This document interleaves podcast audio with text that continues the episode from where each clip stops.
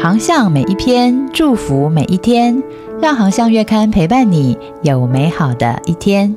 Hello，大家好，航向线上听，希望为你的教会和事工带来宽广的圣经观点。节目由中华基督教福音协进会制作，每周一上架当月精选。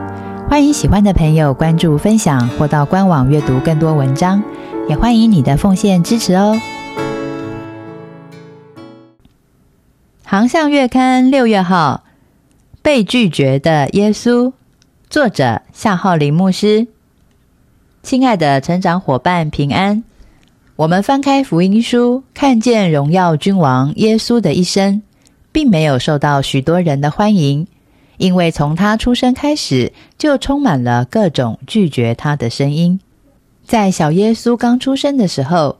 在东方博士和旷野牧羊人的马槽敬拜之外，暗藏的是希律王对所有婴孩的围捕追杀，只为了防止犹太人的王降生。在成千上百人簇拥聆听耶稣讲道的同时，除掉耶稣的包藏祸心也正在许多人的心中酝酿。在众百姓夹道欢呼和萨那迎接君王耶稣来临的同时，钉他上十字架的呼喊声也在一些人的心中冉冉升起。在石架上淌血却依然赦免人的耶稣，迎面而来的却是更大的嘲笑与讽刺。就连荣耀复活的耶稣，都没被跟随了他超过三年的门徒认出来。甚至横加质疑，在耶稣三年半的侍奉里，不断遭遇各式各样的被拒绝，但拒绝耶稣的声音却没有在三年半后停止。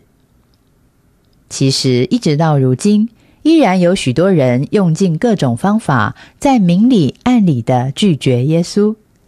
有人礼貌的用默默转头、移开眼神的方式拒绝；有人动用政治力量。悍然拒绝，这一些都成了教会讨论宣教的议题时所必须面对的现实。